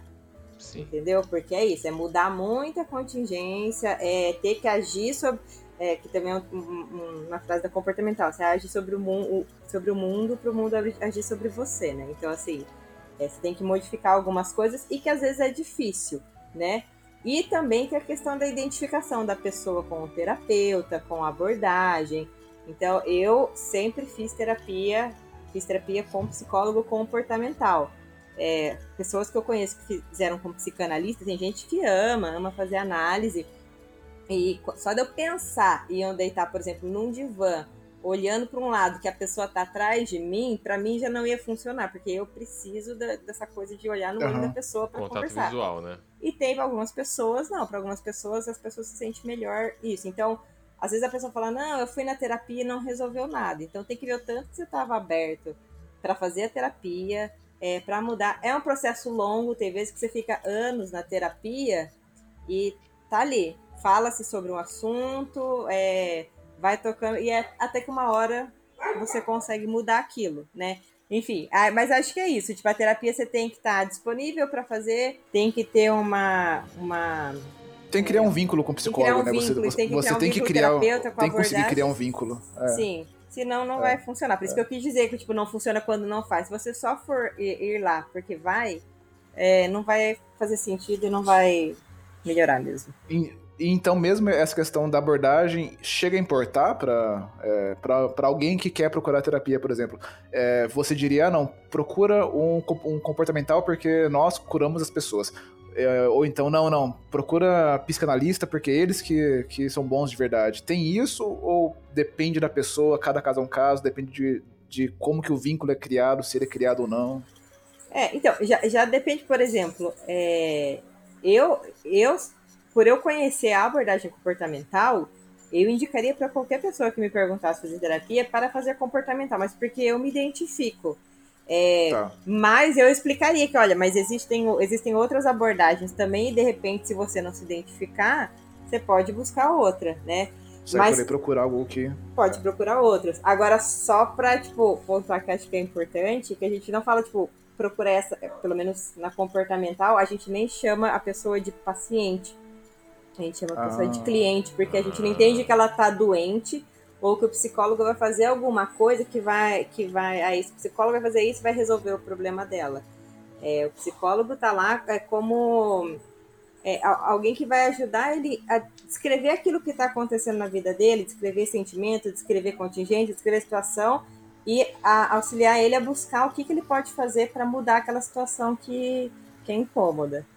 Então, ele assim, não vai passar um remédio e, e vai resolver o problema, né? é, vai não, ser um psicólogo processo. não pode nem receitar remédio. É psicólogo receitando remédio, você escorre, porque tá errado. Não pode. Nem coaching, coaching também não pode receitar remédio. Coach pode? É, é, coach co- pode. Coach pode, não pode? É, não, o coach pode fazer tudo, né? Porque for tudo que eles querem. eles- Basta ele assistir uma palestra de duas horas e tá pronto. Isso, só No- ficar lá no um fim, de YouTube. sema- um fim de semana assistindo palestra. Oi, gente, tudo bem? Aqui é o Planeta Feliz. E quando eu fiquei sabendo que o podcast ia ser sobre medo, fiquei pensando, então, pra mim, o que é o medo, né? Como ele se manifesta pra mim. E eu percebi que a maioria das vezes que eu tenho medo, eu tenho medo do desconhecido. E aí eu pensei, por exemplo, às vezes eu tô em casa, sozinha, na sala, eu olho pra cozinha, tá aquela escuridão e eu sinto medo. Mesmo sabendo o que tem na cozinha. Mas naquele momento, por eu não estar enxergando o que tem na cozinha, eu não sei de verdade o que tem na cozinha. Pode ter um fantasma na cozinha, pode ter alguém que entrou em casa e se escondeu ali e eu não tô vendo, eu não sei. E aí eu só vou parar de ter medo do que tem na cozinha se eu entrar na cozinha, acender a luz e ver o que tem ali. E aí eu restabeleço a minha certeza e a dúvida vai embora. E eu fiquei pensando, é, mas por que que eu vou ter medo de fantasma se eu não acredito em fantasma? Que é agora onde vem a minha pergunta. Se eu não acredito em fantasmas, como que eu posso ter medo deles? Será que em algum nível eu devo acreditar que eles podem existir? Porque será que o medo nos diz o que acreditamos? Ou eles podem entrar em conflito com o que achamos que é real? Então, em resumo, o medo pode ser mais forte do que as nossas convicções da realidade? E num resumo ainda maior, será que eu acredito em fantasmas e não sei? Cara, mas ó, deixa eu dar um adendo aqui. Esse é o tipo de medo que eu tenho também. Que eu acho que tá quê? incutido na mente do ser humano, que é o medo do desconhecido. Quando a gente não consegue dar uma mínima explicação para aquilo, é, você tem medo. Que às vezes o medo da morte acho que passa por isso também. Você não. As pessoas que acreditam que tem um pós, ou não sabem o que tem depois da morte, se é que tem alguma coisa para quem acredita, por não saber isso, você tem um medo da morte. A- gente tem sempre medo do que a gente não vê. Por exemplo, filmes de terror ou filmes de suspense. Pra mim, os, os filmes que mais me dão medo, Atividade Paranormal é um deles. Por quê? Porque eu não vejo o que tá lá, eu só escuto. Eu Aham. só vejo o Sim. lençol balançando, um barulho na escada. Quando eu não vejo, a minha imaginação fica solta pra acreditar em qualquer coisa. E aí dá Até muito porque medo. você namorou com uma personagem, né? com uma das, né? Aí, é, quando você vê um filme de terror e você tá lá nesse suspense, aí você vê o monstro, acabou o medo ali. Às vezes fica É. até bobo. O filme, foi que filme bobo? Você vê o Sim. monstro. Então eu acho que é o medo do, do- do desconhecido. É um, é um medo estranho esse, né? É, ela, ela, ela fala sobre duas coisas, né? Fala sobre o medo do desconhecido, que é, ok, eu conheço minha cozinha, mas agora a luz tá apagada e eu não tenho certeza se o que tá ali É. é o que eu acho que tá, então tenho o desconhecido. Mas ela também fala sobre, será que esse sentimento que eu tô tendo agora revela algo que eu não sei sobre mim mesmo? É. Que é, eu, eu digo que, e eu sei que eu não acredito em fantasma. Só que eu tô com medo de fantasma. Será que, na verdade, eu acredito em fantasma mesmo sem saber? Acho que é o desconhecido ainda, não é? Não, é os dois, na verdade. É, um, um tá, tipo... é- é- um é, é o medo do desconhecido, mas o outro é, sabe, uma coisa que tá embaixo do carpete que você não, não olha, que você não sabe, mas que tá... que pode estar É, mas afetando o, o medo do a fantasma ainda é o desconhecido, porque a gente nunca viu. A gente tem a, a imagem Ela através do ela- comportamento que a gente absorve que existe fantasma, a gente vê algum filme, a gente nunca viu um real, então ainda é desconhecido, a gente não sabe exatamente como seria um. Então ainda ach- acho, né? A gente tá falando aqui, quem deveria estar falando não era a gente, né? Dando essa explicação. Não, eu tô, eu tô só, tá eu tô só analisando aqui, tipo, não, tô, os caras tá discutindo. aqui. Não, não, tá- é, o fantasma. é. Como nós vamos provar que existe fantasma? Pra... Não, mas eu acho que é isso que, que tipo, acho que eu tinha até comentado es- essa questão sobre o que é desconhecido, o que a gente não consegue explicar, que gera um fascínio, né? E aí é, essa coisa do, do fascínio e do medo, elas estão muito próximas, né? Porque é isso, é que nem é, pensar qual é o tamanho do universo. Tipo, você, você para, eu não, não sei, não acaba, não tem. Quer dizer, não sei que eu saiba, pelo menos não tem tamanho, assim, não acaba. São multiversos Chega um que paradoxo, são. né? Entendeu? Então fica uma coisa inexplicável. E aí, assim, é, o medo do escuro é lógico, né? É, E aí, nesse caso, eu acho que tem a questão é, que vem dos antepassados, porque no escuro é quando você tá mais vulnerável, né? E. Mas tem isso também, os filmes de terror que ficam com essa coisa de. é, aparece uma sombra, aparece um vulto. É, é isso. Eu acho que os filmes de terror que dão mais medo. O rosto no espelho. São- Sempre é. que eu me olho no espelho, eu, eu acho que vai É. aparecer algo atrás. Eu, eu, noite, não, pô, eu não lembro agora, mas teve um. ah, Era, era um videozinho curta que eu vi.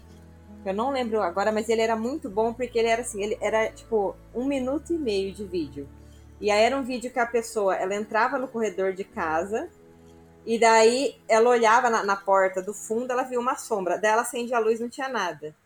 Daí ela Ah, apagava, a sei sombra é. voltava. Puta, eu vi Daí ela acendia, Aham. Ah, mas, daí eu, ela mas fica na hora meio- aquilo ficou na minha mente. Fui dormir com a luz É. acesa, Entendeu? né? Porque eu falei, E só aí- apagar a luz tem um vulto na porta. Aí ela vai pro quarto, apaga o abajur, acende o abajur. E cê- você vê que tem um vulto, não sabe o que é. E aí, no final, que é uma coisa de um milissegundo, a hora que ela acende a luz, o bicho pula, assim, entendeu? Que é a hora que dá menos medo. Porque você É, fica. exato.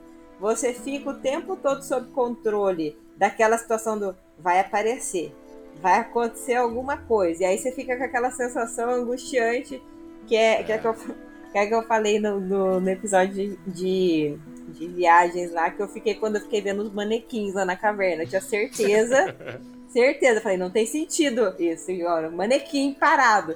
Eu tinha certeza que um ia virar a cabeça de repente, e assim, se você pensar racionalmente, se um manequim vier Toy correndo. Story, né? Então, se, se um manequim vier correndo pra cima de mim, eu vou dar um chute nele, vai cair as duas pernas dele e já era. Tipo, não tem o que vai acontecer. Só que você fica com aquela sensação de que vai alguma coisa que vai fugir do normal, porque o manequim virar a cabeça sozinho não é normal.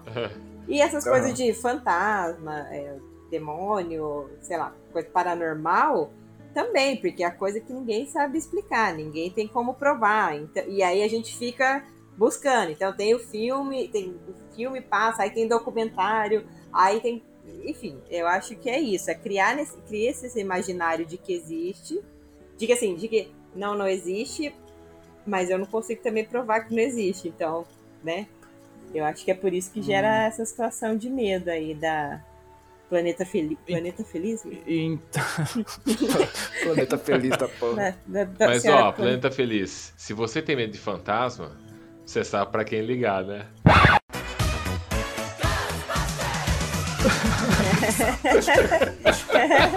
Exatamente, exatamente.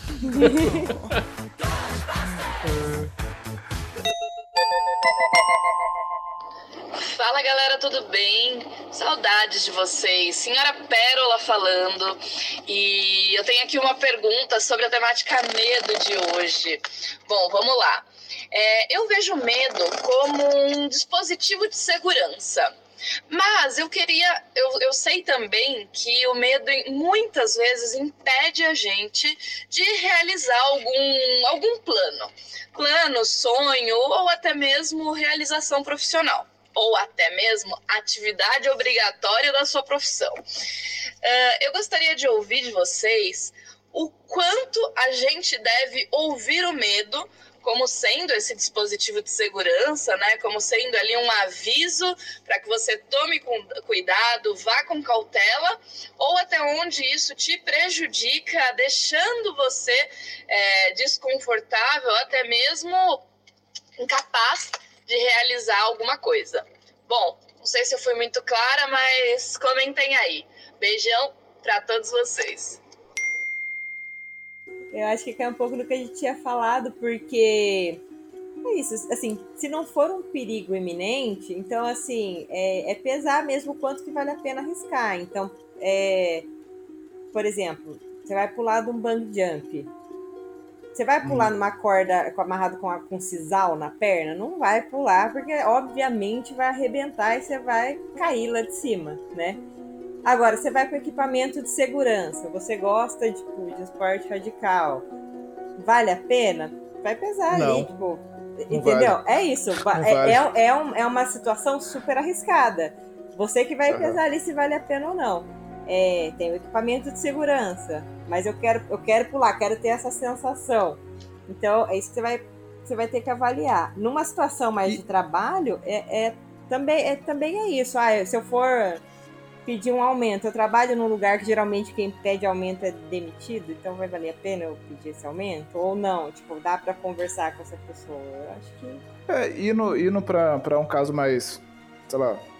Porque geralmente as pessoas não pulam de pontes, né? Isso aí não é o que costuma se fazer. sobre, Exatamente, é, pu- é. Pular de pontes com uma corda na perna amarrada. Uhum. Mas, sei lá, suponha que eu trabalho em uma empresa que chama Ponta, certo? E é uma merda de uma empresa. É. Mas daí tem uma outra empresa que chama, sei lá, Nascer de Novo. E é, talvez seja um pouco melhor lá, mas fazer essa passagem me, me- me gera medo. Uhum. Esse medo, é- eu entendo que seja uma mudança de, sabe, você Uhum. muda alguma coisa e pode servir como mecanismo de, de, de defesa, que nem a Pérola falou. Uhum. Mas pode ser também só eu sendo um cagão que não quer tentar algo, na- nada novo, e aí eu não consigo algo que pode ser bom. Sim. A gente Sim. tem como, sabe, pôr, pôr uma balança quando que o medo é demais e tá me levando pra, sabe, ficar atrasado e quando que ele é só um É. sinal. É, mas eu acho que varia muito, tipo, da situação para situação, mas, por exemplo, se você pegar, sei lá, tem a, a empresa Ponta é a Nascer de Novo. Aí você tem mais cinco pessoas que trabalham com você. Duas passaram para Nascer de Novo e gostaram. Uma passou, go- não gostou muito. Uma continua lá com você. Aí essas pessoas mudaram para outra empresa, ou voltaram, ou foram para essa de novo e você continua sempre no mesmo lugar. É, se para você estar no mesmo lugar é uma coisa que tá tipo, tranquilo, tipo, tá, eu gosto dessa estabilidade, isso me faz bem, eu não, eu não me importo com tipo, ganhar mais, porque assim, pelo menos aqui eu tenho tais condições, é, tudo bem, fica aí onde você tá, não precisa nem, nem, acho que nem vale a pena você arriscar sair de uma situação que é confortável. Agora, se você vê todo mundo fazendo e você continua no mesmo lugar e isso te incomoda, é, Uhum. eu acho que vale a pena pesar. Será que, que não tá na hora de arriscar, mudar? E, e encarar isso, né? Mas vai muito, da, vai muito Uhum. do que, que a pessoa vai pôr na balança, porque assim, é, sei lá, se você é solteiro e, e sozinho e não tem filho e nada, provavelmente vai ser muito mais fácil pra você arriscar do que se você tiver, por exemplo, que sustentar sua família, né? Nesse caso de emprego, né? Mas... Eu percebo muito isso com, com, com amigos. Querem mudar de situação a vida, quer, mas não fazem porque se sentem, vamos colocar entre aspas, travados, mas por medo de perder aquele porto seguro que sustenta a família, filho e Sim. tudo mais. Aham. Do que uma pessoa livre que, foda-se, se eu não conseguir aqui, eu não tenho ninguém que dependa de mim. É, é, eu acho que é analisar as consequências. Tipo, você analisando as consequências, as possíveis né, consequências do seu comportamento. Porque pode ser que você fale assim, não, eu tenho filho, mas eu quero mesmo trocar de emprego, se eu ganhar menos, a gente vai lidar, a gente vai é, trabalhar com menos aqui em casa, vai, sei lá, gastar menos e tal. Então acho que é isso que vai ter que pesar pra, pra arriscar. É, Em cima do que a, a senhora Pira falou lá no começo da resposta, sobre alguém pular de uma ponte com um sisal na, na perna, eu tenho uma pergunta. O que é sisal? Eu ia fazer essa mesma pergunta. Vocês não sabem que. Eu vi que eu falei se esse cara. Gente, Eu não faço ideia. Eu só concordei. Tipo, eu vi que eu falei, ficou um silêncio, eu falei É assim. Eu Nunca ouvi falar. eu falei, Gente, ah. sisal é uma cordinha feita de uma planta. Eu não quis, eu não quis parecer um imbecil que perguntou algo óbvio, mas já que você levantou a Pareceu um bola. idiota, mas eu já fiquei Uhum. lá atrás da explicação. O que é o sisal? Pô, tela azul aqui na hora. Pã. É, Reformulando, é, vocês pulariam da ponte com um barbante amarrado na perna, então. Ah, agora desceu o nosso Ah, nível aqui. Entendeu? Agora. valeu. Traduziu aqui Foi. pros imbecis.